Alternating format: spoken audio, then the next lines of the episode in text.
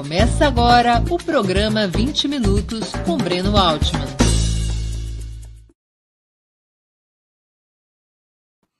Bom dia. Hoje é 18 de abril de 2022. Estamos dando início a mais uma edição do programa 20 Minutos. Nossa entrevistada será Renata Miele, jornalista e coordenadora do Centro de Estudos da Mídia Alternativa Barão de Tararé, também integra a Comissão Permanente de Comunicação do Conselho Nacional de Direitos Humanos. Antes de começarmos a entrevista, queria pedir um pouquinho de paciência e atenção a vocês para o nosso imprescindível recado comercial. Opera Mundi tem como fonte de financiamento o apoio de seus leitores e espectadores. A sua contribuição, portanto, é decisiva para a nossa manutenção e desenvolvimento. Há cinco formas de contribuição. A primeira delas, você pode se tornar assinante solidário de Opera Mundi em nosso site, com uma colaboração mensal permanente. Basta acessar o endereço operamundi.com.br barra apoio. Vou repetir, operamundi.com.br barra apoio. Segunda forma de contribuição, você pode se tornar membro pagante de nosso canal no YouTube. Basta clicar na opção Seja Membro em nosso canal nessa plataforma. Está diante dos seus olhos esta alternativa. Clique em Seja Membro e escolha um valor no nosso cardápio de opções. Terceira forma de contribuição. Durante a transmissão de nossos vídeos, você pode contribuir com o Super Chat ou o Super Sticker. Se colaborar com o Super Chat nos programas ao vivo, como o de hoje, sua pergunta poderá ser lida e respondida por nossos convidados. Quarta forma de contribuição: se você assistir nossos programas após sua transmissão, nossos programas gravados, poderá contribuir através da ferramenta Valeu, Valeu Demais, também no canal de Opera Mundi no YouTube. Quinta forma de contribuição: a qualquer momento você poderá fazer um Pix para a conta de Opera Mundi, de qualquer valor que julgue adequado.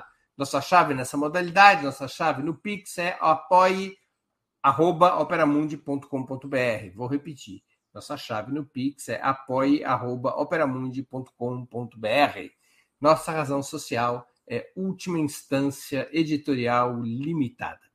Além dessas cinco formas de colaboração, lembre-se sempre de dar like clicar no sininho e compartilhar nossos programas com seus amigos e nos seus grupos. São ações que aumentam nossa audiência e engajamento, ampliando também nossa receita publicitária, tanto no site quanto no YouTube. Bom dia, Renata. Muito obrigado por aceitar nosso convite. Uma honra ter sua presença no 20 Minutos. Bom dia, Breno. Bom dia a todos que estão nos acompanhando. Eu que agradeço o convite. Renata, em linhas gerais, do que trata o projeto de lei 2630-2020, conhecido como PL das fake news? Em linhas gerais, Breno, o projeto ele trata de iniciativas para regular as plataformas de rede social no Brasil. Ele não é um projeto destinado a toda a internet, ele é um projeto que dá passos iniciais para regular a atividade dessas grandes big techs no país. Em quais perspectivas regulatórias? Primeiro, criando obrigações de transparência sobre a operação, sobre a atividade dessas empresas no Brasil. Uh, número de usuários, é, número de conteúdos que são uh, classificados, rotulados, excluídos, ou seja, as atividades de moderação que essas empresas realizam, seja por ordem judicial, se, seja motivadas por políticas próprias das plataformas, ou após a aprovação da lei também é, pelas determinações previstas na lei. É, determina, por exemplo, a, a, transparência sobre os mecanismos de moderação que essas empresas realizam. A gente, não sei se todos sabem, mas a moderação ela é basicamente automatizada, algorítmica. Mas há uma parcela da moderação que é humana, né? E é preciso que nós conheçamos o perfil das equipes que realizam essa moderação, saber, por exemplo, se essas pessoas são brasileiras ou não, se elas moram no Brasil, se elas falam originalmente a língua portuguesa, porque isso tem implicações profundas na forma de moderação dos conteúdos, né? É, traz também obrigações de transparência sobre impulsionamento e publicidade, porque hoje, quando você navega nas várias plataformas de rede social, dificilmente o usuário pode identificar quando um conteúdo é impulsionado ou patrocinado. E isso é importante, porque a gente sabe, já que a gente está falando de desinformação, que a desinformação que causa danos à democracia, à vida das pessoas, a vida das pessoas, elas não são aquela desinformação que eu, Renata, sei lá, desa, né, de uma forma desadvertida, fui lá e publiquei na minha timeline. Ela é uma, ela é uma publicação que tem muito recurso é, econômico para ganhar viralização. Então, é importante é, as regras sobre é, transparência de impulsionamento, de publicidade, também traz procedimentos que as plataformas precisam seguir, procedimentos mínimos para moderar os conteúdos e informar os usuários sobre os motivos da moderação. Então, ele tem, um, tem toda um, uma estrutura baseada em obrigações de transparência. Há também um outro, é, uma outra parte do projeto que é focado nas obrigações é, para a atuação dos agentes públicos nas plataformas, ou seja, estabelecendo regras de como o Estado e os agentes públicos podem usar recursos para impulsionar e, e, e, publicar conteúdos em redes, como agentes públicos devem ter mais responsabilidade na gestão de seus conteúdos, inclusive é, impedindo uh, abusos, como, por exemplo, perseguição a, a, a, funcionários públicos, ou seja, aí tem também todo um capítulo de responsabilidade e transparência, observando sempre os limites da liberdade de expressão. Tem um capítulo todo voltado para um modelo regulatório de governança dessa nova política de regulação das plataformas, é, que estabelece o Comitê Gestor da Internet, que é um órgão multissetorial no país, para estabelecer, é, em conjunto com as plataformas, códigos de conduta que devam ser observados é, na operação dessas empresas. Então, ele é um projeto, Breno, para ser bem sintético aqui, que ele tem como foco principal é, a transparência, a responsabilidade, mecanismos públicos de governança, para que a gente, compreendendo né, as, as formas como os conteúdos circulam no interior dessas plataformas, consigamos estabelecer mecanismos mais eficazes para enfrentar a desinformação e todo tipo de é, discurso problemático, digamos assim, tóxico, discurso de ódio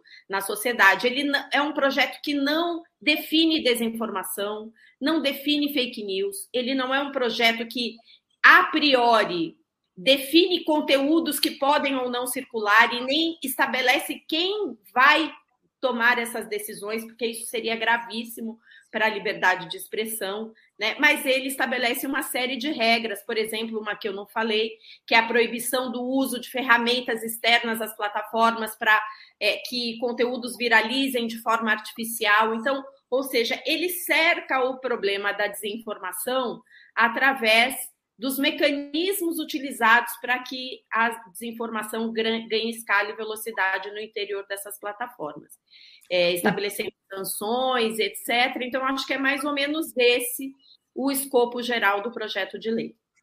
O PL é, 2630, esse PL das fake news, ele discute também a autorregulação das plataformas, isso é, o direito das plataformas serem elas a decidir que conteúdo permanece ou não, que usuário permanece ou não? Isso é discutido pelo PL?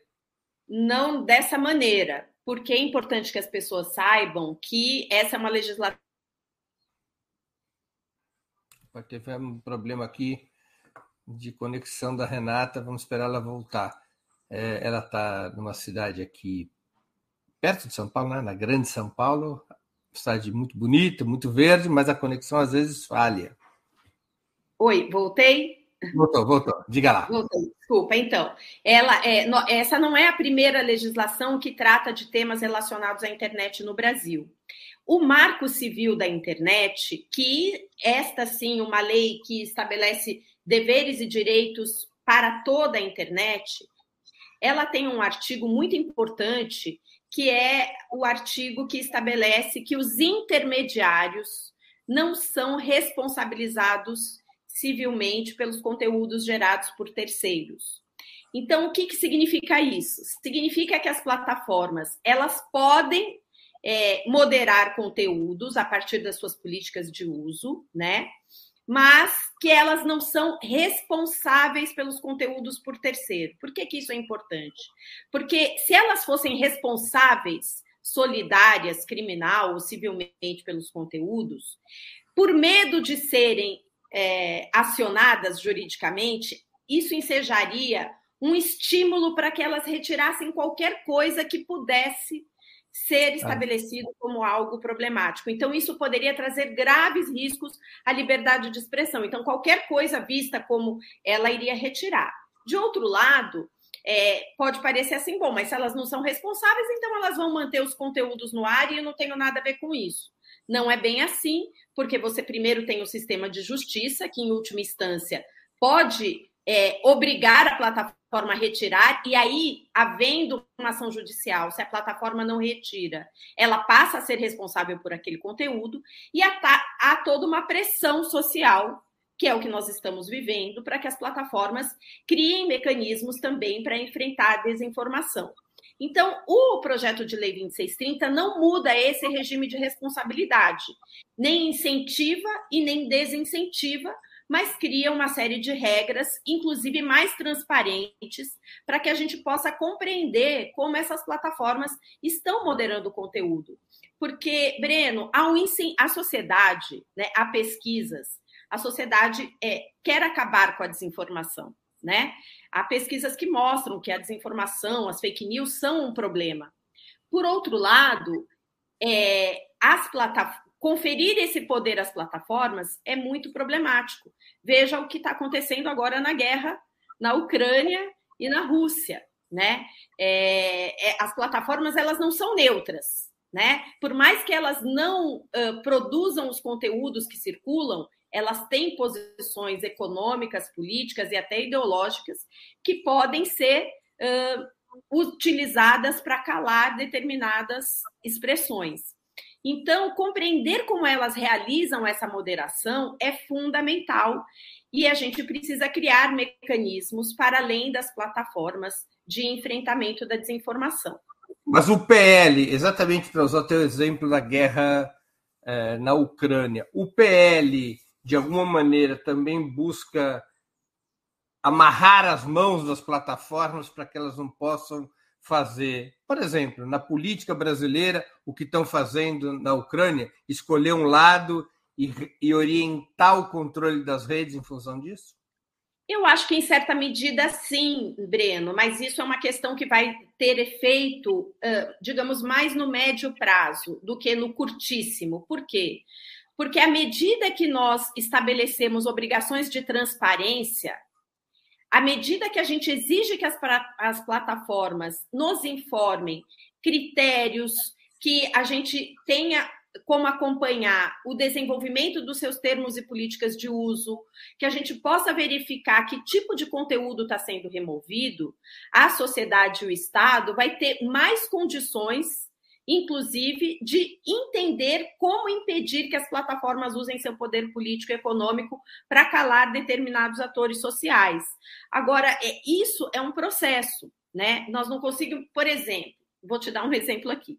A gente recebe notícias, vou pegar um que lembrei na minha cabeça aqui. Na época lá do, do MBL, da, das, que, que, a plataforma disse assim: ah, reti, é, páginas é, do MBL, do, do Brasil, sei lá das quantas, não sei quantas mil páginas foram tiradas do ar. A esquerda comemorou, porque, nossa, olha que coisa maravilhosa. As plataformas retiraram essas páginas do ar. Mas veja, retiraram como? Sob qual critério? Por quê? Né? Porque rigorosamente a gente precisa ter essas informações. Porque da mesma maneira que elas retiram as páginas do lado de lá, e se a gente não tem os critérios muito claros definidos, elas também podem, ou qualquer dia, dirá: olha, as plataformas tiraram páginas da, da, dos blogueiros sujos, da mídia, entendeu? Então, assim, os critérios são fundamentais para que a gente estabeleça um equilíbrio dentro de, uma, de um Estado democrático de direito. E isso a gente só vai ter à medida que os mecanismos de transparência e a política de governança, que é uma autorregulação regulada. As plataformas continuarão tendo sua autorregulação, mas o comitê gestor da internet vai estabelecer parâmetros, código de conduta e relatórios que serão publicados semestralmente para que a gente acompanhe e possa compreender esse emaranhado totalmente opaco de funcionamento dessas plataformas de rede social. Renata, quem que propôs o PL? O PL é uma, uma iniciativa do Gabinete Compartilhado, que na verdade era um gabinete compartilhado entre as, a deputada Tabata Amaral, o Alessandro Vieira no Senado e o Felipe Rigoni na Câmara. A primeira versão desse projeto foi apresentada em maio de 2020, final de abril, começo de maio. No, no auge né, daquele início do, do, do, do isolamento, do fechamento das atividades, a Câmara totalmente remota, e era um projeto muito diferente do que ele era hoje, porque naquele, naquela versão original, e talvez por isso ele tenha ganhado o apelido de PL de fake news, ele tinha uma definição de desinformação, ele tinha uma definição do que era fake news, algo que não existe no mundo, em nenhum lugar, um consenso sobre isso. E atrelada a essa definição, tinha uma série de obrigações que as plataformas deveriam usar para retirar conteúdos do ar. E a gente é, fez, a gente, eu estou dizendo, especialistas, pessoa, é, professores, pesquisadores, entidades que atuam no campo da liberdade de expressão, fizeram uma grande incidência para que esse projeto fosse alterado nesse aspecto, porque a gente percebia ali um grave perigo à liberdade de expressão, porque era um conceito totalmente aberto né? Um conceito conteúdo enganoso que pode causar dano. Quem é que vai definir qual é o conteúdo enganoso? E, aliás, tinha toda uma parte que vinculava isso às agências de checagem. E tinha, inclusive, na primeira versão, Breno, uma regulação da atividade dos checadores, que era quase uma regulação da atividade do jornalismo no Brasil, porque nós não temos. Então, era um projeto, numa primeira versão, muito complicada e que foi bastante alterada no Senado, né? O próprio autor no Senado, Alessandro Vieira, compreendeu os problemas que tinha a versão original, propôs um substitutivo, né? Uma nova versão do texto dele. O Ângelo Coronel foi o relator no Senado, que incorporou boa parte das mudanças propostas pelo Alessandro Vieira, que vieram a partir da contribuição de pesquisadores. Aí ele foi para a Câmara, em, no Senado. Foi, o PL já foi aprovado no Senado com essas mudanças. Foi aprovado no Senado com essas mudanças, né? Ou seja, uma nova versão já é bastante semelhante na estrutura e no propósito mais semelhantes a que a gente tem na Câmara hoje, né? Que, que já modificou mais um pouco o projeto. No Senado foi um mês, foi assim, foi foi um tiro curto, assim, para um projeto super complexo, né? Muito cheio de complexidades foi para a Câmara, na Câmara, funcionamento remoto, né? Nós tivemos ali é, uma criação de um, uma iniciativa ali por parte da Câmara dos Deputados de fazer um seminário que teve acho que 12, 14 debates com dezenas de especialistas.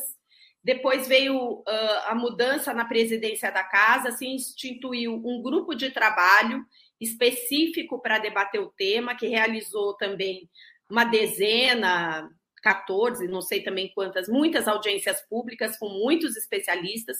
Então, na, o debate que no Senado, digamos, foi mais paralelo, por conta do funcionamento remoto que a gente tinha. Então, quem tinha acesso aos parlamentares, quem conseguiu fazer uma incidência direta com os parlamentares, conseguiu ali incidir a gente conseguiu melhorar o texto. Na Câmara já não. Já teve um processo muito amplo de debate com a participação de todos os setores, empresários, sociedade civil, pesquisadores, gente a favor, gente contra.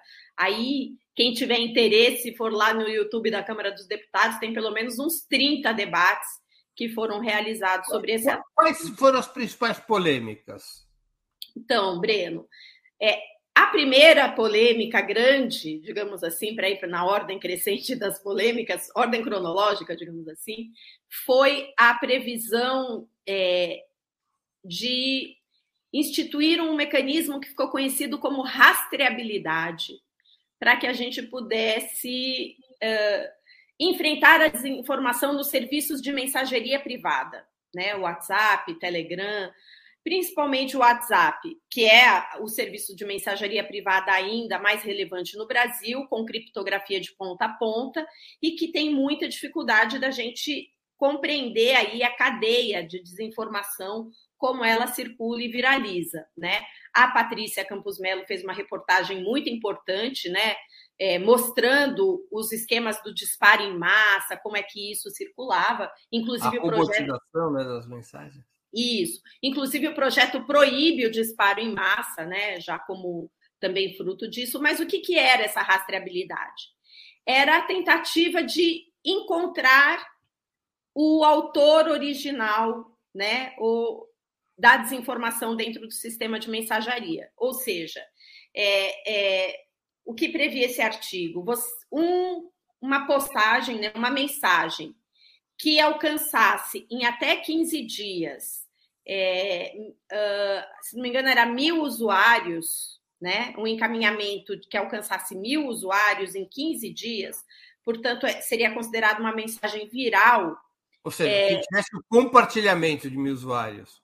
Isso, é. Ou simplesmente que alcançasse alcançasse. Se chegasse em cinco grupos, já estava em mil claro. usuários, né? É, em 15 dias, é, você teria que é, é, guardar previamente todos os metadados dessa, dessa mensagem para tentar chegar ao autor original. Então, isso que é rastreabilidade, ou seja, o serviço de mensageria teria que guardar os metadados daquela mensagem que até 15 dias viralizasse, se viralizasse, a justiça poderia requerer os metadados daquele conteúdo. Qual que é o problema desta deste artigo que ficou conhecido como artigo da rastreabilidade? A plataforma não tem como a priori, previamente, saber se uma mensagem em 15 dias vai viralizar ou não. Vai alcançar aquela aquela quantidade de usuários definida no artigo. Então, como eram 15 dias, o que, que o WhatsApp teria que fazer? Ele teria que guardar os metadados de todos os usuários de todas as mensagens, sempre por 15 dias. Porque uma mensagem que eu posto hoje, ela pode não viralizar automaticamente hoje. Ela pode demorar 15 dias para viralizar. E isso é muito perigoso do ponto de vista da segurança da informação e da privacidade dos usuários. Tá. Porque você poderia ter ali uma coleta é, é, abusiva e indevida, além do que você coloca uma situação que você acaba com a presunção de inocência, Breno.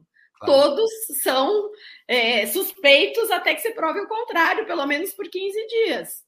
Então, é, essa, essa foi uma. Foi, então, uma das polêmicas. Essa foi uma das polêmicas que é, mais fortes, porque o WhatsApp, sem dúvida nenhuma, é um dos vetores mais importantes da desinformação e é muito difícil de você enfrentar o debate da desinformação dentro de um serviço de mensageria privado.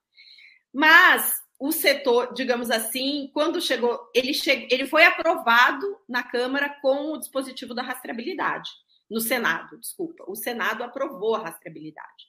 Quando chegou na Câmara, as dezenas de debates que foram os, de... as, eh, os dezenas, as de... os dezenas de debates foram realizados, o, a rastreabilidade caiu do projeto. O relatório, o deputado Orlando Silva é o relator do, do projeto lá na Câmara, e ele apresentou o substitutivo sem o dispositivo da rastreabilidade.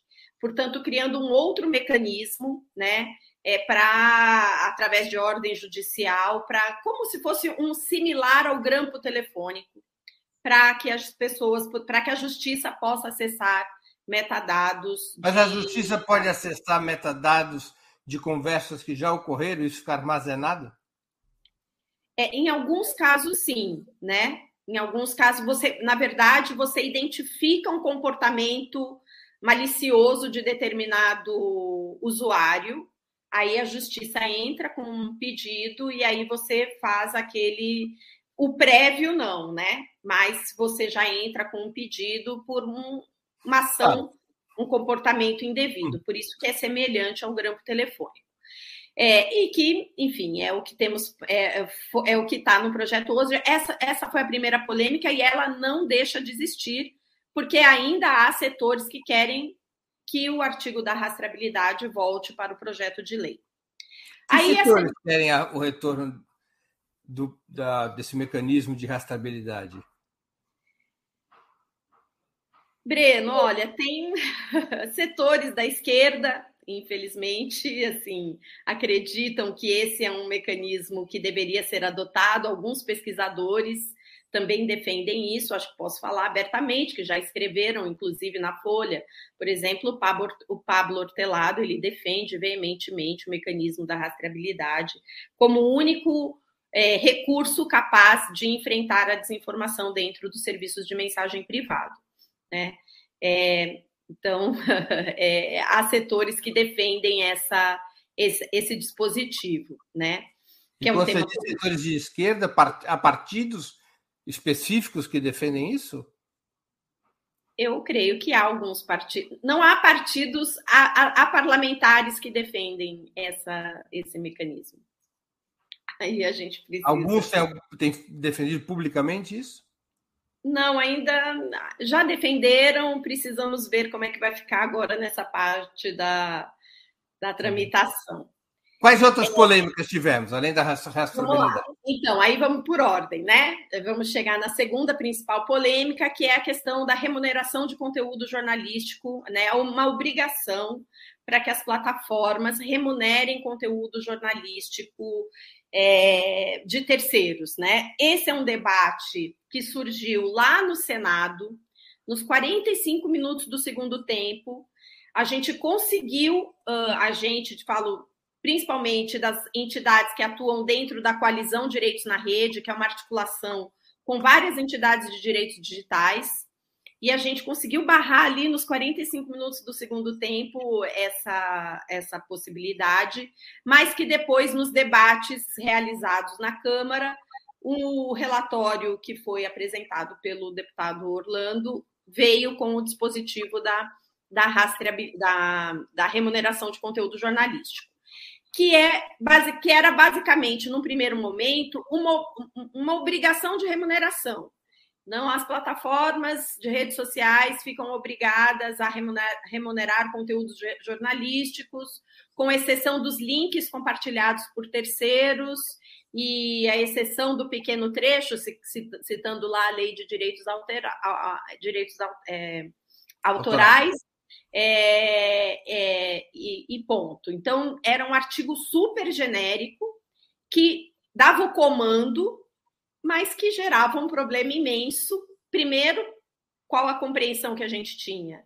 É, que era uma, um artigo genérico, é, um artigo, era um tema tão complexo e específico que por mais que a gente possa dizer que para enfrentar a desinformação é preciso fortalecer o jornalismo, e eu concordo com isso, nós vivemos num país onde a atividade jornalística não é regulamentada, onde nós não temos lei de imprensa porque foi suspensa pelo STF e no lugar disso não entrou nada. Então, como a gente define o que é conteúdo jornalístico? Como define o que é empresa jornalística? Quem que vai receber? Como vai receber? Então, a gente considerava que isso deveria ser tratado numa lei específica para o assunto. É, é, importante que as pessoas saibam que esse é, um, é uma tendência internacional. Vários países estão adotando legislações para que as plataformas de rede social remunerem conteúdo jornalístico. Qual que é o motivo? Alguns, Oi? alguns, países, alguns países estão adotando leis que geram verdadeiros supermonopólios, né? É, veja, vamos conversar um pouco sobre isso. Então, Austrália, Canadá, França, Espanha, a diretiva europeia trouxe, os modelos de remuneração são diferentes. Tem países que estão adotando o modelo via direitos autorais. Tem países que estão adotando um modelo que é via é, é, competição, é, lei antitrust. Então, as formas são muito diferentes e, e são recentes, né? E é claro que, por exemplo, na Austrália, que é um modelo que tem um ano aplicado à lei, o Google e o Facebook ameaçaram de deixar de operar na, na, na Austrália se eles aprovassem a lei lá, né? É, o que, que aconteceu na Austrália? De fato, as empresas já monopolísticas na Austrália, ganhar, os grandes ganharam mais. Então, é a Eles tendência... fixaram que eram meios de comunicação, quem tivesse um mínimo de, de page views, estabelecer uma, uma, uma, um piso, né? Para ser é, identificado como meio de comunicação. A lei lá é bastante, é, ela, ela, ela é uma lei específica, né? Ela só trata disso. Então você tem uma câmara arbitral, você tem uma série de procedimentos. Mas é, o que, que é importante dizer que a, que a gente precisa compreender? Na sociedade capitalista, qualquer legislação que você faça, ela tende a fortalecer, principalmente nesse campo, ela tende a fortalecer os que já são grandes. É a mesma coisa da mídia técnica que a gente sempre criticava no caso do governo federal, do, do, do, dos recursos de, de, verbas de publicidade do governo federal. Então, a, a mídia técnica, o que, que ela fazia? Ela favorecia os grandes, né? Os grandes veículos recebiam muito mais recursos da mídia técnica. Na Austrália, o que acontece? Os veículos pequenos e médios também receberam recursos provenientes da obrigação de, de pagamento pelas plataformas de rede social. Elas também receberam. Então, elas, os, os grandes receberam mais, receberam mais, mas os pequenos também receberam, né? O que, que é importante dizer no Brasil? É importante dizer no Brasil que nós não somos igual à Austrália né? Nós também não somos igual à França, ao Canadá, que, por exemplo, tem uma comunicação pública. Esses países têm monopólios, mas a diversidade informativa nesses países é muito maior do que no Brasil. Então, o grande problema deste artigo não é o debate em si, que eu reconheço importante. Não é o comando nesse... geral. Não é o comando geral, porque essas plataformas elas lucram de verdade com os conteúdos de terceiros elas não remuneram, porque, é claro, o Opera, todo mundo né, que tem um site é remunerado é, via page view, tem o Google AdSense, você tem mecanismos de remuneração por parte dessas plataformas, né? Mas elas usam os nossos conteúdos que as remuneram de uma maneira que elas não repassam tudo isso para as empresas. Então, é preciso discutir esse novo ecossistema. Atualmente, elas remuneram, na verdade, só o inventário. É. Só o espaço publicitário dos veículos. Exatamente. Não o conteúdo jornalístico. O conteúdo Exatamente. jornalístico não remuneram. Não remuneram. E eles, e eles se monetizam com o nosso conteúdo. Claro. É importante dizer isso. Se todo o conteúdo desaparecesse, o Google deixa de existir. Exatamente. Exatamente. Então, é, a gente tem que discutir isso. Mas o apropriado. Desculpa te interromper. Claro. É só para eu explicar para a audiência que tá eventualmente não conhece esses termos técnicos, que talvez fique um pouco mais clara essa conversa. O que acontece atualmente é o seguinte: o Opera Mundi, por exemplo, é um site. É, nós temos espaços publicitários, são espaços chamados programáticos, que são espaços que uh, o Google, por exemplo, ele coloca publicidade. Por usar esse espaço, ele paga um valor X é, por, cada, por cada vez que alguém é, abre uma página do Opera Mundi ou, ou, ou, cada vez que alguém clica naquele anúncio. Então, ele, por isso ele paga. Paga pouco, mas paga. Tá? Existem outros mecanismos de publicidade programática, não é só o Google. Ah, sites, por exemplo, como o UOL, como o G1, que também paga pelo o que se chama em linguagem técnica de inventário. Inventário é o espaço publicitário. Agora, o conteúdo jornalístico, que são as matérias que os sites e os veículos geram, e essas matérias é que geram, é que estão na base da busca do Google, você publica, procura ali, guerra na Ucrânia, vai aparecer matérias do Globo, matérias da Folha, matérias do Valor, matérias do DCM, matérias do Opera Mundi. Estas matérias que fazem com que as pessoas se dirijam ao Google, as pessoas também não vão só atrás de jornalismo no Google, vão atrás de muitas coisas. Mas em termos Sim. jornalísticos, as pessoas vão atrás é, dessas matérias. Essas matérias não são remuneradas. São um chamariz do Google que não é remunerado, ao contrário do que acontece com as empresas que vendem mercadorias, porque como o que interessa para as empresas que vendem mercadoria é publicidade, essas são beneficiadas, porque não obrigatoriamente elas precisam pagar para o Google para ter a sua publicidade. Se elas pagarem, elas aparecem no topo da lista. Mas se elas não pagarem, também vão ser encontradas de alguma maneira. Então, essa é a questão da remuneração do conteúdo jornalístico. Está bem explicado, Renatinha? Está ótimo. Tá Perfeito. E como as pessoas podem perceber, é um tema super complexo, né? Então, o que, que a gente defendia? A gente defendia que isso fosse tratado em uma outra legislação, porque é quase uma lei dentro do 2630 né? É um assunto que é afim, digamos assim, ele é faz parte do debate, mas ele é um tema tão específico que talvez ele merecesse uma lei específica. Mas aí o que, que os setores vários envolvidos e interessados, e a gente sabe, gente, é o Brasil também é movido por interesses econômicos, e isso tem um impacto na legislação, né? Viram no projeto de lei 26, 2630 uma janela de oportunidade para colocar o comando e abrir um debate, porque a gente sabe que o parlamento no Brasil é tudo muito difícil, demorado e complexo. O que, que aconteceu de lá para cá, Breno? Aconteceu que, do relatório aprovado do GTNet para cá, é, o artigo 38, que é o artigo da remuneração de conteúdo jornalístico, ele recebeu, digamos, um. um ele foi turbinado, né? Ele recebeu ele deixou de ser genérico e ele recebeu parágrafos, incisos, que tornaram o comando mais uh, explícito e com salvaguardas. O que, que significa?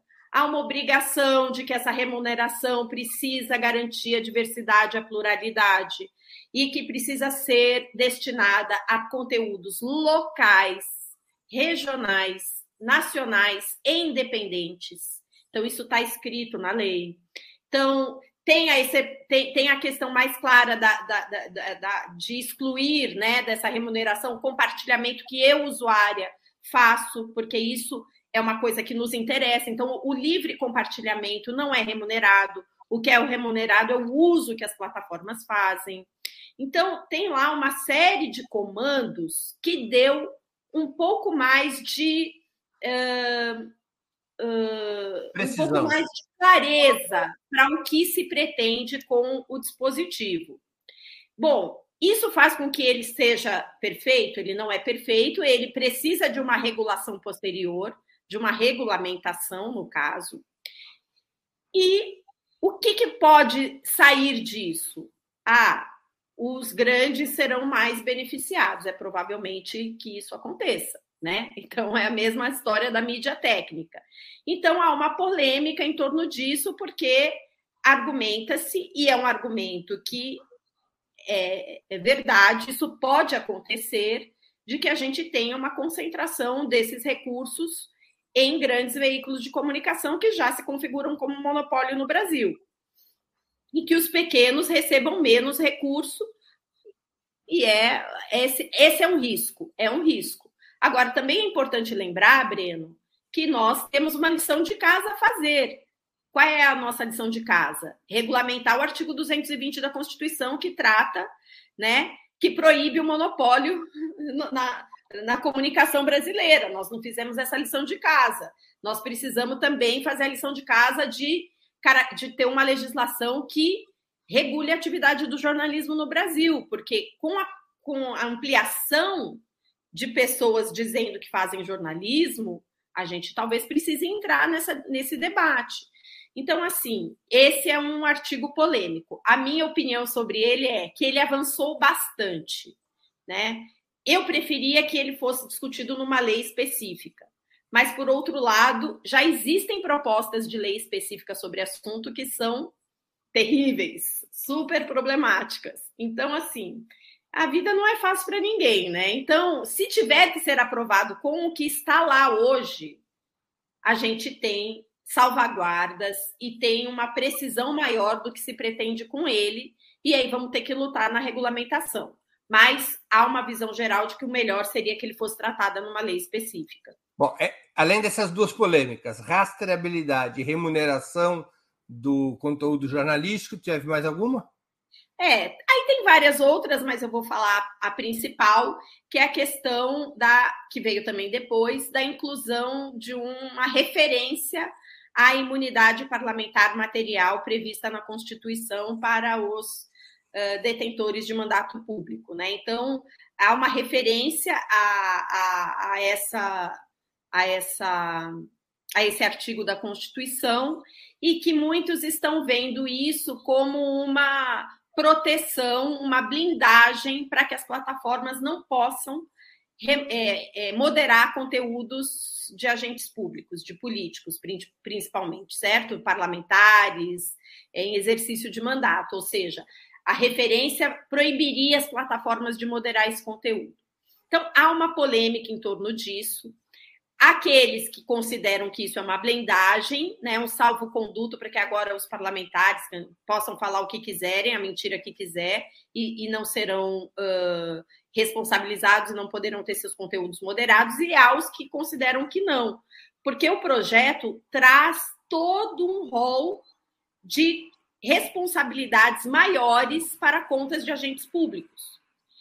A referência à imunidade material não interferiria no dever e na possibilidade das plataformas moderarem conteúdo, porque essa imunidade ela não é, é um guarda-chuva para o cometimento de crimes ou qualquer coisa que extrapole a liberdade de expressão dos parlamentares. Então, de toda forma, há uma polêmica com relação a isso, porque a verdade é que o artigo, o, o, a imunidade, é, a imunidade material, ela já está lá na Constituição, ela está sendo reforçada no projeto e há toda uma polêmica em torno disso. Que eu acho que é uma polêmica mais jurídica do que prática, porque ela já existe e de toda forma ela existe como polêmica dentro Mas do será que não tem uma questão prática? Porque, por exemplo, é, a imunidade parlamentar permite que qualquer deputado suba lá na tribuna da Câmara e fale o que quiser. Na tribuna. Literalmente o que quiser. É, se um deputado ele escrever qualquer coisa numa rede social e puder ser moderado, moderado o que quer dizer? Ser excluído, ser suspenso, ter seu posto retirado. Isso é uma quebra do princípio da imunidade parlamentar. Pode ser alegado que é uma quebra, né? É, pode ser, mas essa é, a imunidade já existe. Eles podem alegar isso sem isso estar na lei. É isso que essa que é a grande questão, Entendi. entendeu? Na verdade, Agora, há, uma, há, há, há, quem queira colocar isso na lei para reforçar a imunidade e impedir a moderação é, de conteúdo. Eu acho que abre possibilidade para toda sorte de interpretações, Breno. Por isso que é ruim esse artigo estar tá lá. A, o fato é que essa imunidade já existe. Ela estar ou não na lei, ela pode ser usada por qualquer parlamentar para que ele é, diga que ele não pode ser moderado. Então, é, isso já existe. O fato é que as pessoas já estão sendo alvo de moderação de conteúdo e de por parte das redes sociais, mesmo com a existência dessa desse dispositivo constitucional. Então, eu acho ruim ele estar lá porque confunde. E tudo que confunde não é bom para nós nesse momento. Então, para mim, na prática, não muda nada. Você entende o que eu quero dizer? O fato de estar lá não muda, porque o projeto de lei ele tem obrigações claras para os agentes públicos, detentores de mandato. É, a, a referência à imunidade não muda a existência da, da imunidade, nem a necessidade da plataforma moderar quando o parlamentar. A gente tem vários casos, Daniel Silveira, por exemplo, né? Então, assim, é, Agora, é o problema da ambiguidade e do próprio debate sobre imunidade parlamentar, que se tornou mais complexo. Tem determinadas coisas da nossa legislação, do nosso direito, que estão, de alguma maneira, ultrapassados e precisam ser revisados diante do novo cenário de comunicação. Esse é um deles, mas essa é uma polêmica que tem lá no projeto. E eu diria mas... que tem uma quarta. Diga. Não, não, diga, diga. E eu diria que tem uma quarta, que é a referência à, equi, a, a, equiparação, a equiparação das plataformas de rede social a meios de comunicação social para fins da Lei Complementar 64. O que, que é esta lei complementar? Então, ninguém está equiparando né, as redes sociais à Constituição, as obrigações previstas nos artigos 220, 221, 222, não tem nada disso é a lei complementar. O que, que diz a lei complementar? O uso abusivo dos meios de comunicação social é, pode ser alvo de inegibilidade, cassação de mandato. É, é, então, é uma questão voltada para o uso abusivo do poder econômico e do poder político de meios de comunicação social. Nesse sentido, eu acho que faz todo sentido, porque você não pode ter o uso abusivo do poder econômico, do poder político nessas plataformas de rede social que se equiparam à Lei 64. Então, há uma polêmica, por quê? Porque há pessoas que dizem que essa equiparação pode ser entendida como uma equiparação à radiodifusão, que é uma concessão, à obrigação do direito de resposta, porque agora eles serão considerados meios de comunicação social, a questão da propriedade. Mas não é isso que está dito lá é muito explícito o comando. Então, também tem umas polêmicas que forçam um pouco a mão, mas ela existe, então por isso achei importante citar. Mas é bastante interessante que as pessoas vejam o que está escrito lá. Ninguém está dizendo que agora eles serão considerados meios de comunicação. É o uso nos termos da Lei Complementar 64. Nesses debates da, da PL das fake news, já que ficou chamado desse jeito, ganhou esse apelido, é, o tema, então, de quem é a responsabilidade moderadora não foi tratado, ou seja, o, o modelo continua a ser que a moderação é das plataformas e não da justiça. Eu vou ser mais concreto. É assim: hoje as plataformas podem excluir quaisquer mensagens, quaisquer usuários que assim o desejem. É um espaço privado. Eu posso ser excluído você pode ser excluído, nós podemos reclamar da exclusão à própria plataforma. Pode-se até, teoricamente, reclamar à justiça, mas quem tem, yeah. de... quem tem, detém o poder de moderação são as plataformas. Mais, mais ou menos, Breno. Por quê? Porque a gente, como eu disse, não mudou o regime de responsabilidade elas não são responsáveis solidárias, elas podem fazer a moderação, mas se estabeleceu regras. Então, eu vou dar um exemplo. No caso de agentes públicos, né? Caso elas moderem uma conta de um agente público, então vai lá e suspende a conta. E aí vou dar um exemplo bem polêmico aqui para o nosso pessoal jogar pedra em cima da minha cabeça, né? Porque a gente adora bater palma e não pensa nas consequências, né?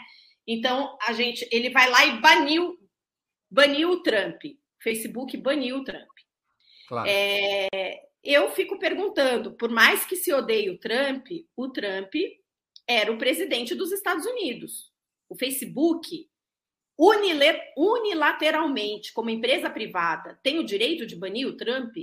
Eu acho que não. Eu também acho que não. Eu acho que não.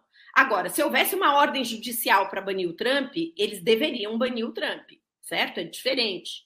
Mas hoje, então, esse poder de exclusão está nas mãos da plataforma. Mas, se o PL 2630 for aprovado, tem um dispositivo lá que eles podem retirar uma conta ou um conteúdo do ar, no caso de autoridades públicas. Se eles fizerem isso e houver uma ordem judicial exigindo a restauração daquele conteúdo, eles são obrigados a restaurar o conteúdo em 24 horas. Então, ou seja, eles têm o poder da moderação, mas eles são obrigados a restituir caso moderem equivocadamente. Então, assim, é, a gente inverteu um pouco, porque, de alguma forma, vincular a obrigação de moderação a uma ordem judicial, né? Eles só podem moderar se houver ordem judicial, é que as pessoas precisam entender isso. É diferente. Então, se eles só podem moderar mediante ordem judicial, pode ser tarde demais, porque uma ordem judicial pode vir e pode, né? Então, vamos supor em, em situações sensíveis. O Bolsonaro falou aí, sei lá, ou qualquer pessoa falou uma coisa que atente contra a vida das pessoas, convocou um para as pessoas saírem armadas para matar o Lula, sei lá. Você está entendendo? Estou pegando casos absurdos. A plataforma pegou isso e tirou do ar. Se ela não tira do ar rápido, o dano que aquilo pode causar é muito grave. E eles têm formas de retirar rapidamente esses conteúdos do ar. Então, proibir as plataformas de moderar, ou seja, vincular a ação delas única e exclusivamente à ordem judicial, é errado. Por outro lado, o como que a gente pode fazer? Moderou político, autoridade de forma equivocada, a autoridade entra com habeas corpus e ela é obrigada a restituir o conteúdo. Nos Estados Unidos, por exemplo, eles não restituíram a conta do Trump. Aliás, o, o, o, o, conselho do Facebook baniu por seis meses, nem me lembro agora mais.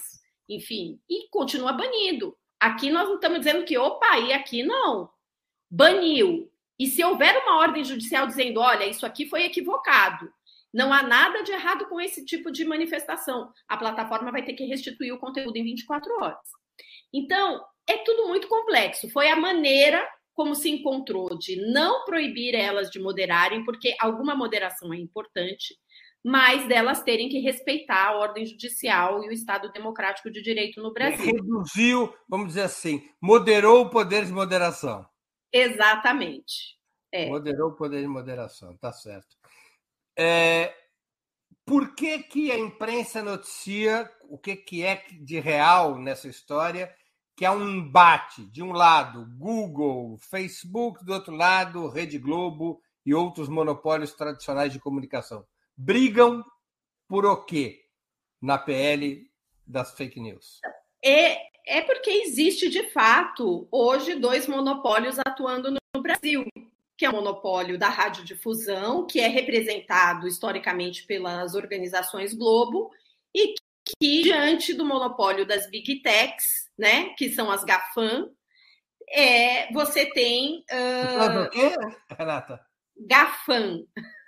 Google, Apple, ah. Facebook, Amazon e Microsoft, né? O acrônimo, né? Dessas. O acrônimo GAFAM, perfeito. GAFAM.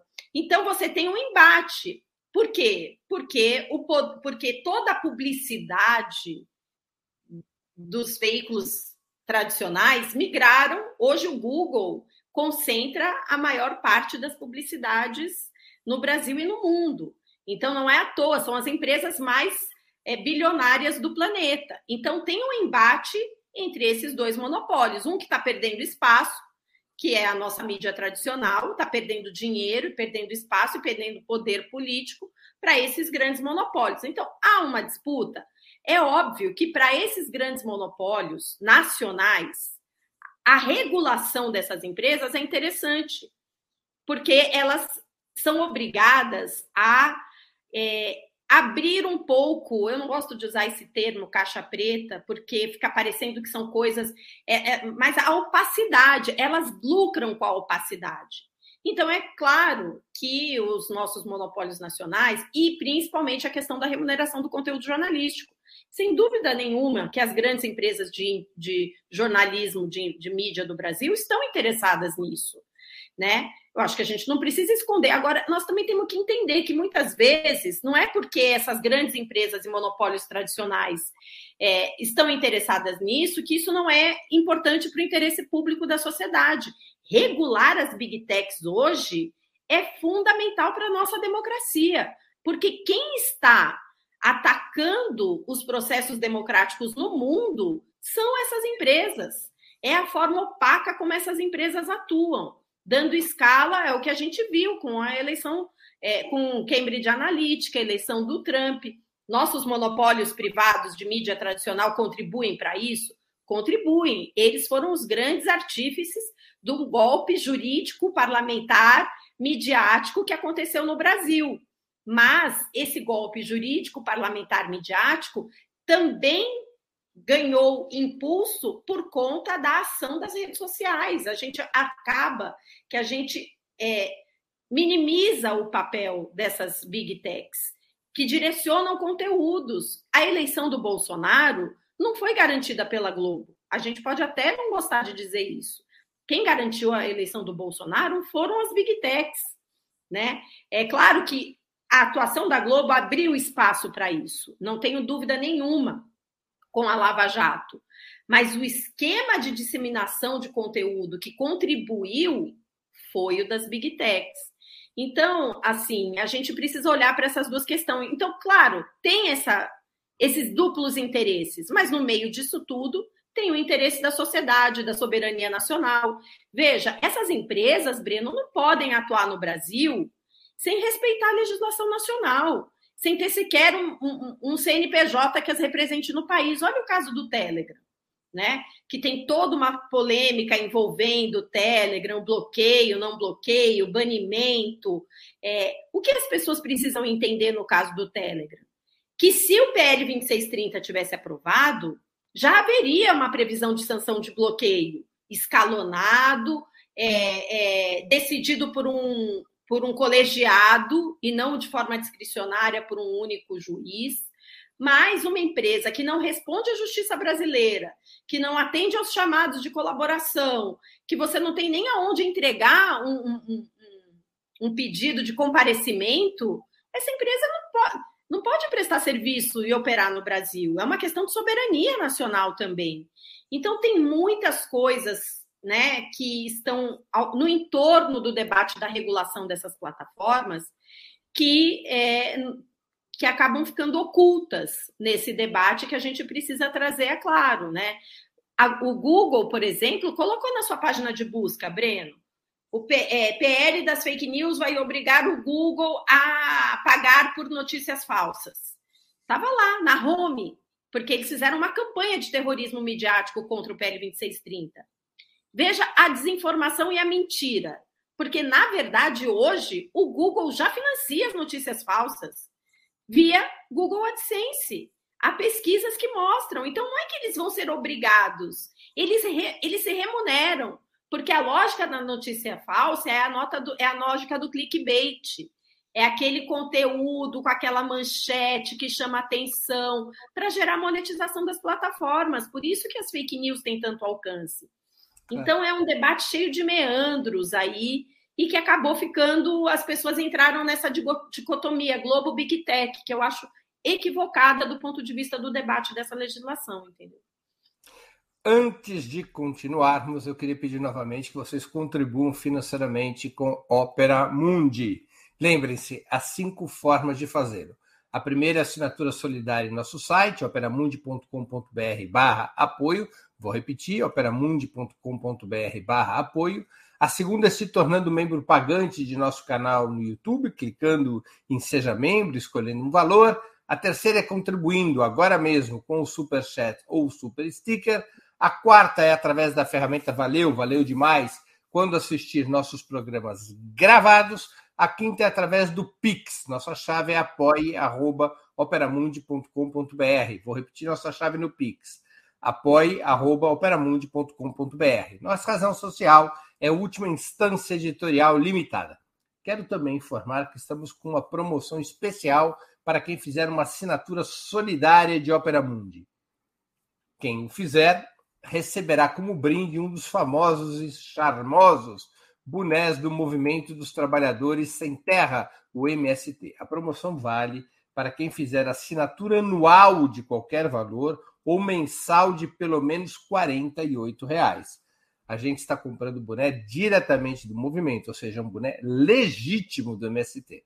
Assinatura solidária para ter acesso a esse brinde pode ser feita no endereço operamundi.com.br barra apoio. Vou repetir, operamundi.com.br barra apoio.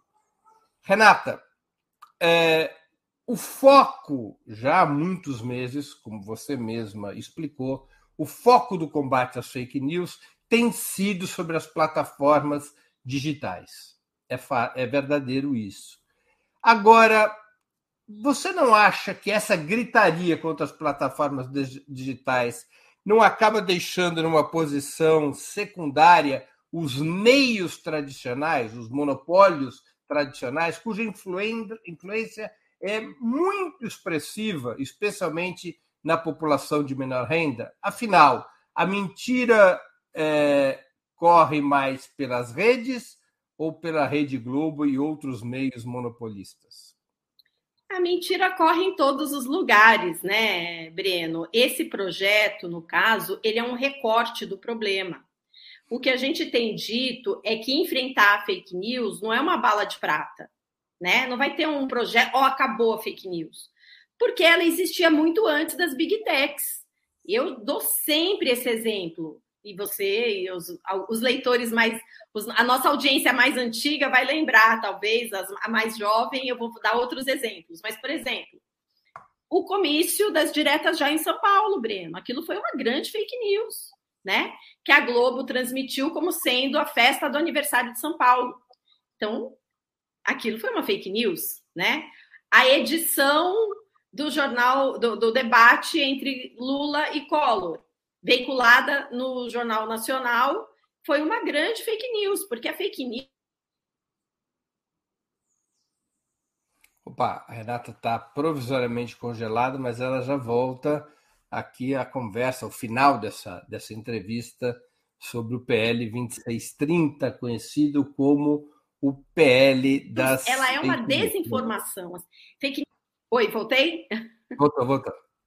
Então, a, a desinformação é, ela, é, ela pode ser construída a partir de várias de um conteúdo verdadeiro, né? Então você faz um recorte, tira do contexto e temos uma grande fake news.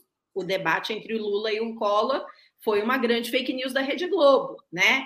Mais recentemente, para os mais jovens, a ficha falsa da Dilma na Folha de São Paulo.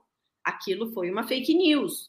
Então, sem dúvida nenhuma, que nós precisamos de uma legislação, mas não só lei, porque não é só lei que debate, nós precisamos de um conjunto de iniciativas para enfrentar a desinformação. Eu brinco, para antes de falar disso, por exemplo, tá bom, a gente está discutindo aqui o canal do Bolsonaro no Facebook, no YouTube, ok.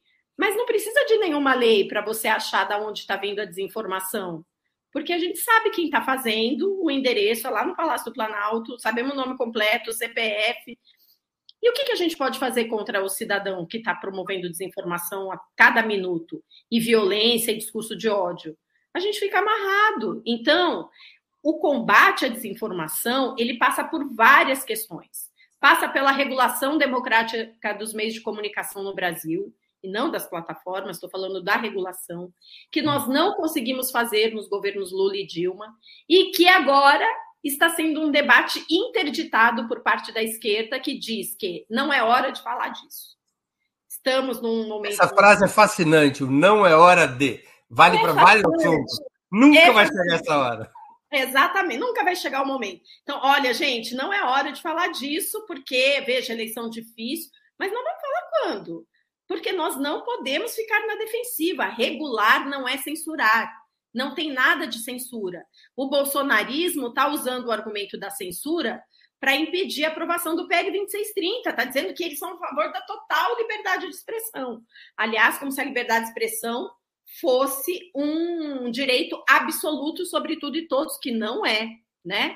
É, então, assim, a gente precisa fazer a discussão da regulação dos meios de comunicação tradicionais, a gente precisa discutir a TV pública, a comunicação pública, que foi desmontada depois do golpe, né? Que era um, um, um processo ainda em nascimento, em construção, né? A gente precisa discutir mecanismos de valorização da diversidade, pluralidade de, de informação no Brasil, porque nós não temos, né? Políticas públicas, eu não estou falando de publicidade. É preciso ter política pública para garantir diversidade informativa no país, via editais, via outros mecanismos, é, fomento, igual a gente tem no cinema, por exemplo, que hoje está todo mundo questionando e que acabou.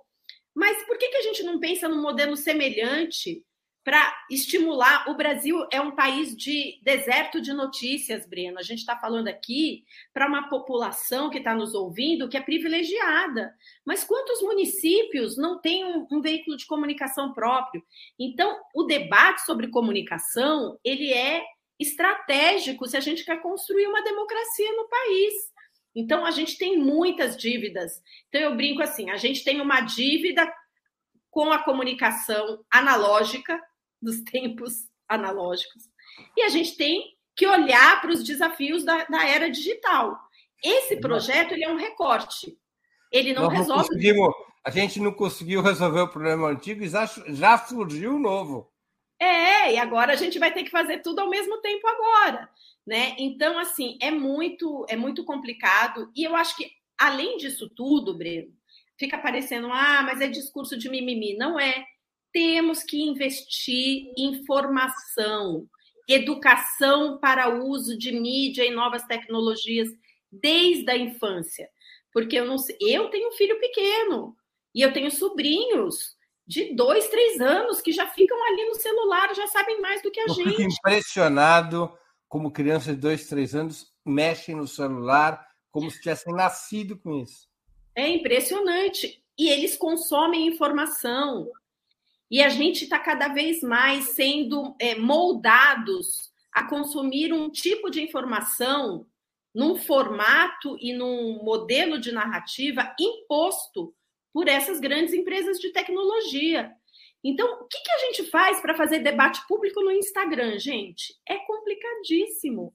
É só a imagem, né? Você vai abandonando o texto, é uns 200 e sei lá quantos caracteres do Twitter que o Elon Musk quer comprar agora, né? É o Facebook que já está já, já é só os velhos que usam. Agora é o, é o TikTok, é o Quai, é, são outras coisas.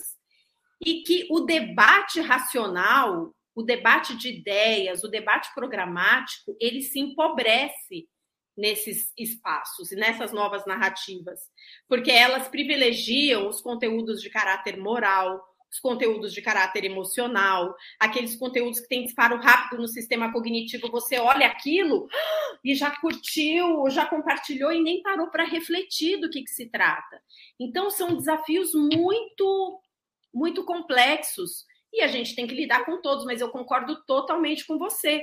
Nós temos uma dívida histórica com o debate sobre como lidar com os grandes veículos de comunicação monopolizados no Brasil.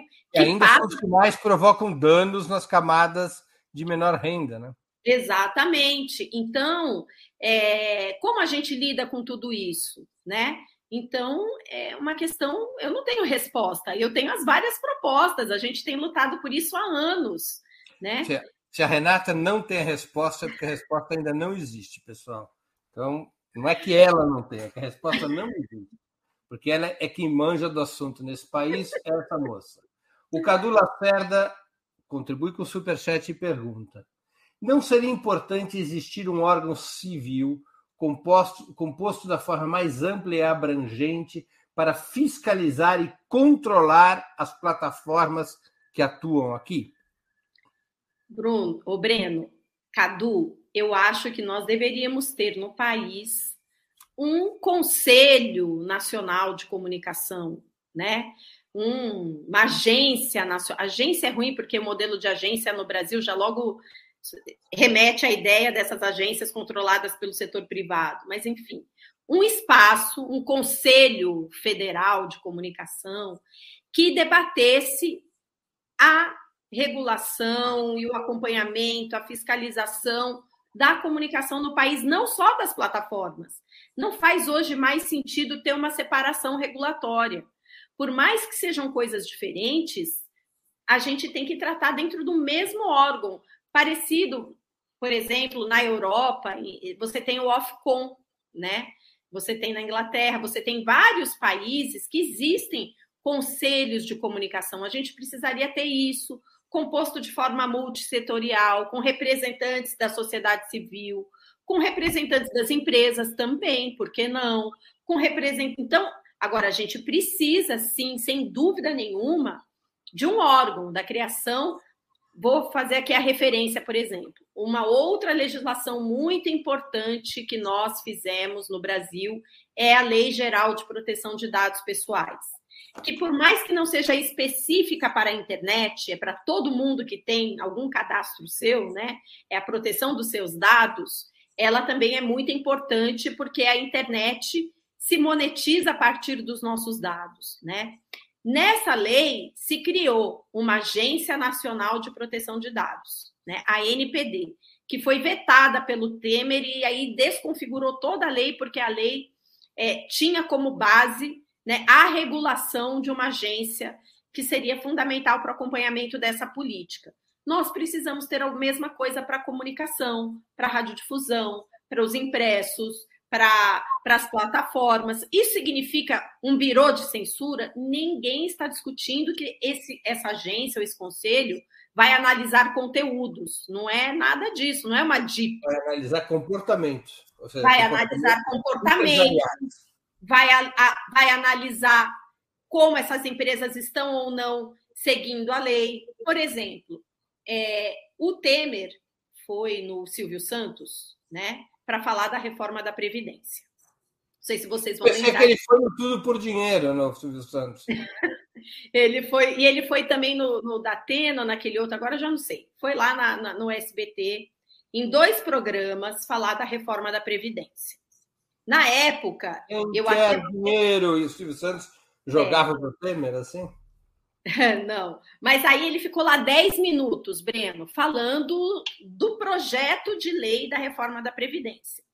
A pouca legislação antiquada da década de 60 que a gente tem no Brasil classifica isso como proselitismo político.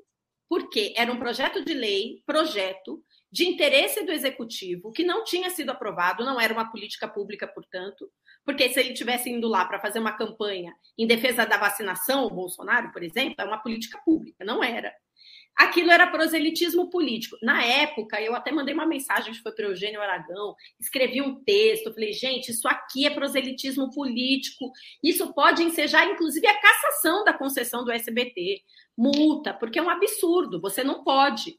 No mínimo, teria que ter dado o mesmo tempo para, por exemplo, uma central sindical ir lá para falar contra a reforma da Previdência, né? E então, o que, que um Conselho Nacional de Comunicação faria? Observar esse tipo de comportamento para gerar uma sanção, porque é desvio da função da concessão pública.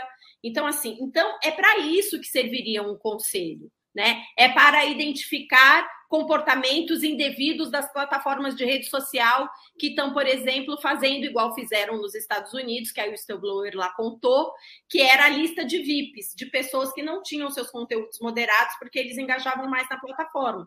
Poderiam falar qualquer besteira que não eram moderados, porque era o Neymar, sei lá. Então, isso tudo não pode. Então, um conselho, ele serve para isso. Não é para criar censura, mas é para estabelecer parâmetros democráticos, republicanos, para usar um termo bem neutro, para o, o uso dessas plataformas e dos veículos de comunicação que têm poder imenso na sociedade. O PL 2630 não propõe esse órgão civil. Não pode.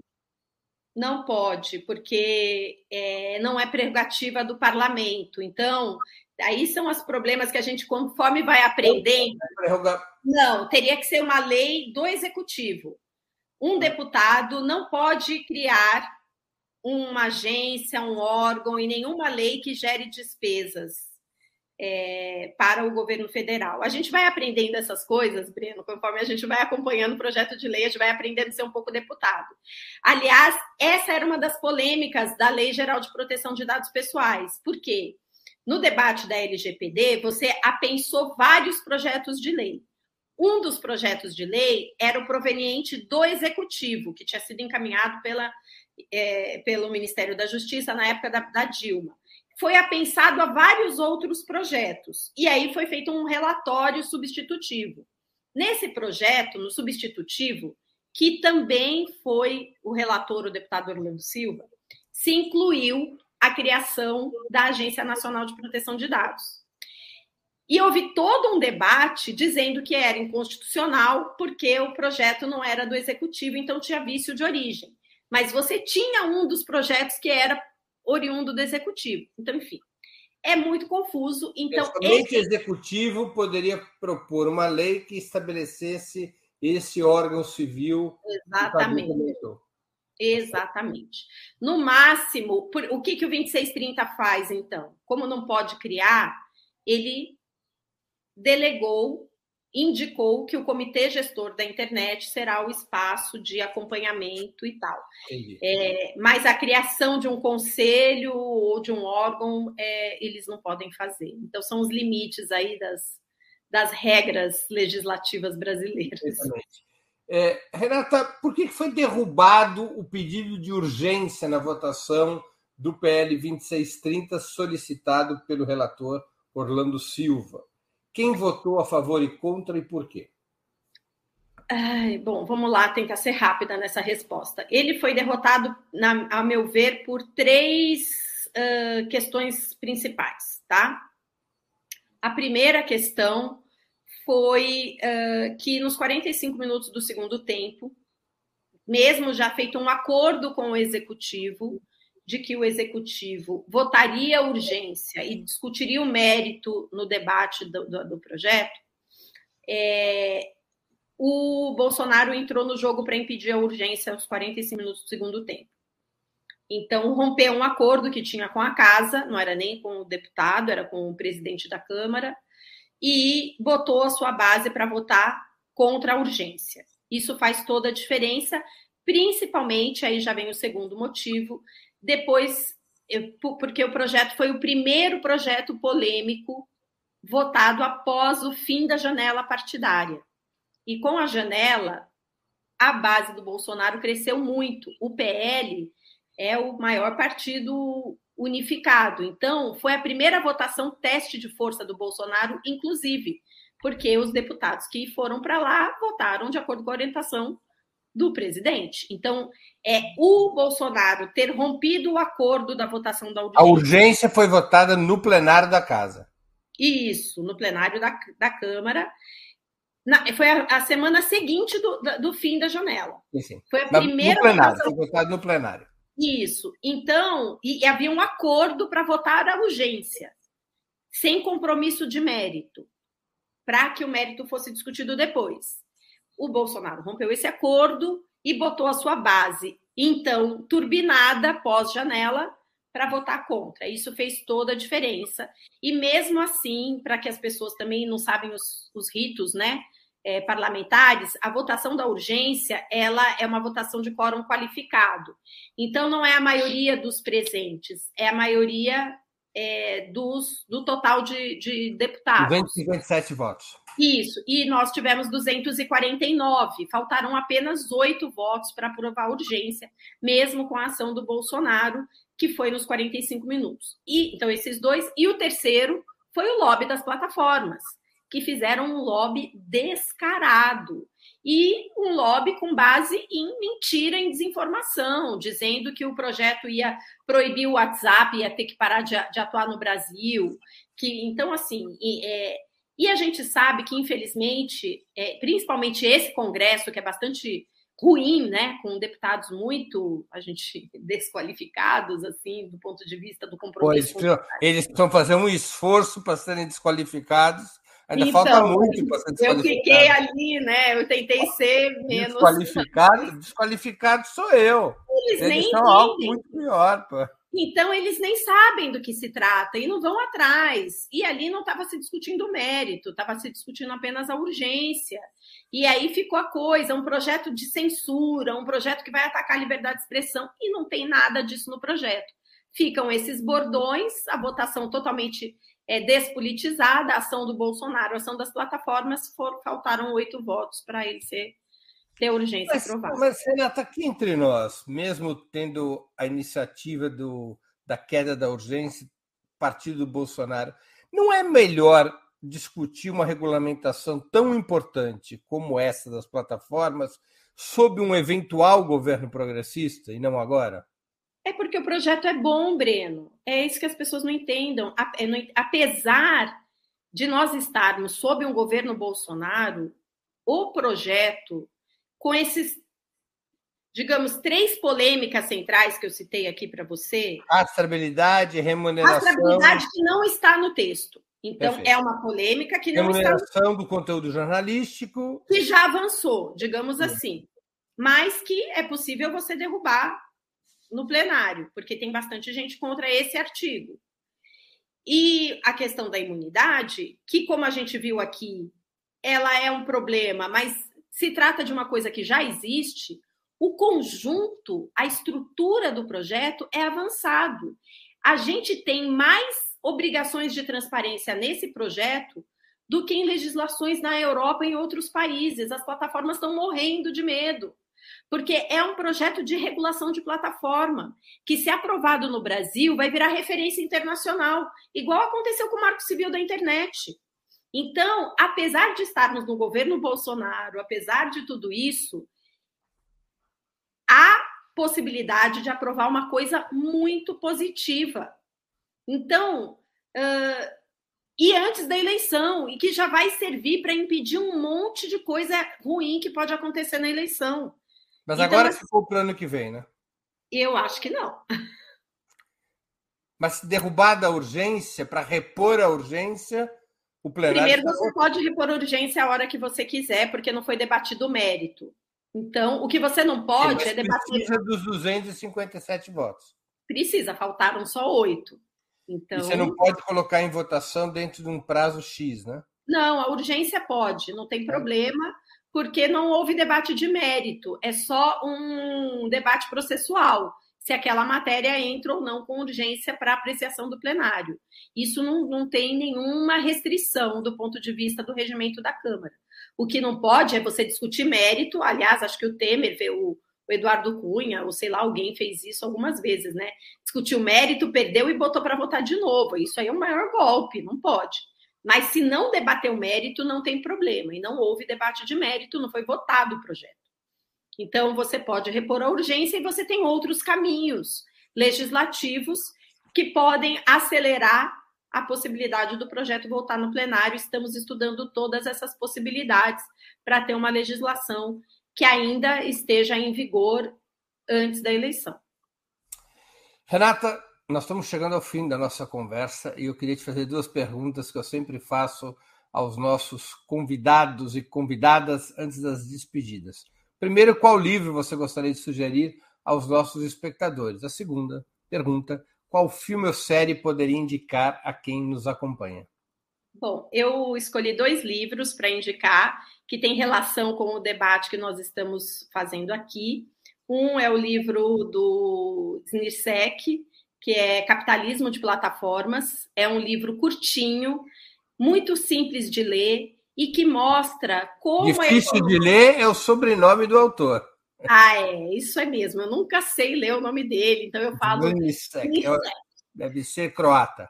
É, então, Nikis Nursek, sei lá como é que fala o nome dele, que é um livro que mostra né, a evolução do capitalismo, dos, do modo de acumulação capitalista recentemente e como, em função da crise de 2008, no, o capitalismo foi se adequando para se transformar num capitalismo de plataformas. Como nós estamos falando de regulação de plataformas de rede social, eu acho que esse é um livro indispensável. Ele é fácil, ele não é um livro complexo, é curto e ele é muito. Um... Qual, foi, qual é a editora? Eu não consigo ler aqui. Ah, eu não estou com ele, o meu aqui, não sei, editora. Mas é Caja, Caja. É uma editora Caja. espanhola. É, é uma editora espanhola. O livro, o, outro... o livro tem em espanhol. Tem em português já. Tem em português, tá bem. Tem.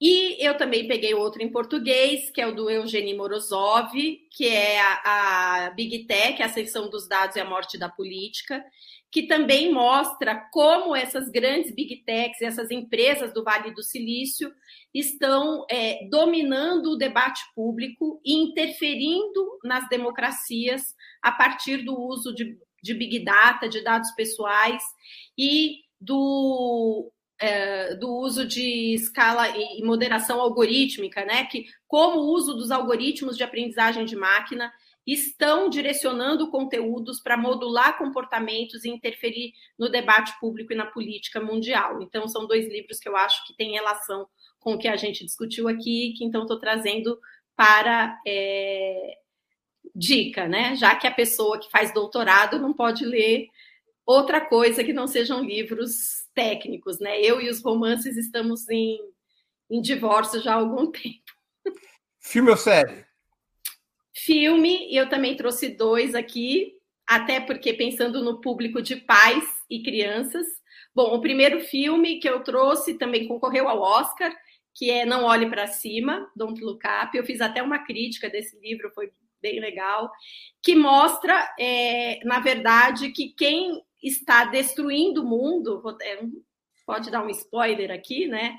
Quem vai destruir o mundo aqui, no caso, não são os cometas, né? Quem destrói o mundo na prática é uma big tech, é a grande empresa de tecnologia que é a grande destruidora do planeta, né? Um mix aí de Elon Musk que o personagem faz. Você assistiu, Breno, esse aí? Assisti. É um Esse filme. é legal. E o outro que eu acho que você não deve ter assistido, a não ser que tenha crianças em casa, é A Família Mitchell e a Revolta das Máquinas. É não. uma animação muito bacana que conta a história de uma família bem desengonçada, bem atípica, que vive os dramas da família real, né? Eles têm uns vizinhos que são a família que aparecem sempre lindos no Instagram, a vida deles é bela, é, e acontece que uma inteligência artificial de um celular é substituído por uma inteligência artificial mais moderna, e aí essa inteligência artificial antiga ela se revolta e toma conta do planeta e, acabam, e, e tem um blackout, os, os aplicativos, as redes sociais, a internet deixa de existir, a sociedade fica louca, as pessoas começam a, a produzir seus suas tentativas de Instagram da vida real sem a internet.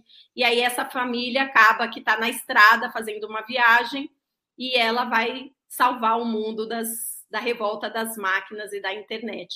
É um filme bem interessante que mostra também o poder do Vale do Silício sobre as nossas vidas, com uma visão bem crítica, bem bacana para crianças e famílias. Pô, eu sou da época que rede é aquilo que a gente pregava entre dois postes e deitava. Era muito mais divertido. Era muito mais divertido. Renata, eu queria agradecer muito pelo teu tempo, por essa conversa é, é, tão informativa e esclarecedora. Muito obrigado por aceitar o nosso convite. Eu aprendi um bocado sobre a PL das fake news, com uma das maiores especialistas no país nesses termos. Com a Renata, a gente sempre está aprendendo. Obrigada, Breno, pela gentileza de me convidar. E é um tema polêmico, a gente acaba polemizando com muita gente nas redes sociais e, e tem é, as pessoas é difícil, né, acompanhar esses temas tão de perto, nos seus detalhes. Então eu agradeço o espaço para falar um pouco sobre esse assunto e estamos sempre à disposição. Parabéns aí pelo trabalho no Ópera e seguimos juntos. Obrigado, Renata. Também agradeço a todos e todas que assistiram esse programa, em especial aqueles que puderam fazer contribuições financeiras ao nosso site e ao canal de Ópera Mundi no YouTube. Sem vocês, nosso trabalho não seria possível e não faria sentido. Um grande abraço a todos e a todas. Para assistir novamente esse programa e a outras edições dos programas 20 Minutos, se inscreva no canal do Opera Mundi no YouTube. Curta e compartilhe nossos vídeos. Deixe seus comentários. O jornalismo de Ópera Mundi é mantido com o seu apoio. Faça uma assinatura solidária em www.operamundi.com.br. Com um pequeno valor mensal, você nos ajuda no desenvolvimento de um jornalismo independente e de qualidade. Obrigado pela audiência e até a próxima.